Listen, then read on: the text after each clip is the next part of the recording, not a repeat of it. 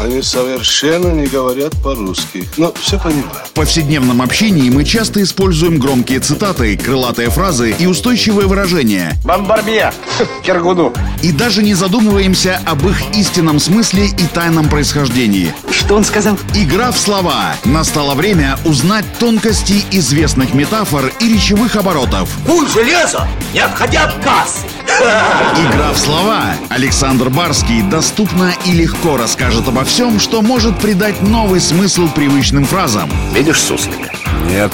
И я не вижу. А он есть. Игра в слова. Любому поклоннику певицы Лады Дэнс известен призыв о необходимости жизни в кайф. Но вот что конкретно означает это слово, а уж тем более откуда оно взялось, известно далеко не всем. Сейчас разберемся, как оно появилось в нашей речи, это слово «кайф», и что оно значит на самом деле. Игра в слова. Произведя некоторые лингвистические изыскания, я нашел, что слово «кайф» пришло в наш язык из арабского мира и, скорее всего, транзитом через Турцию. Правда, по пути слово «кайф» несколько видоизменило свое звучание, поскольку в оригинале на арабском языке оно произносится как «кейф» или «кейф». У арабских народов слово «кейф» буквально означает «время приятного безделия».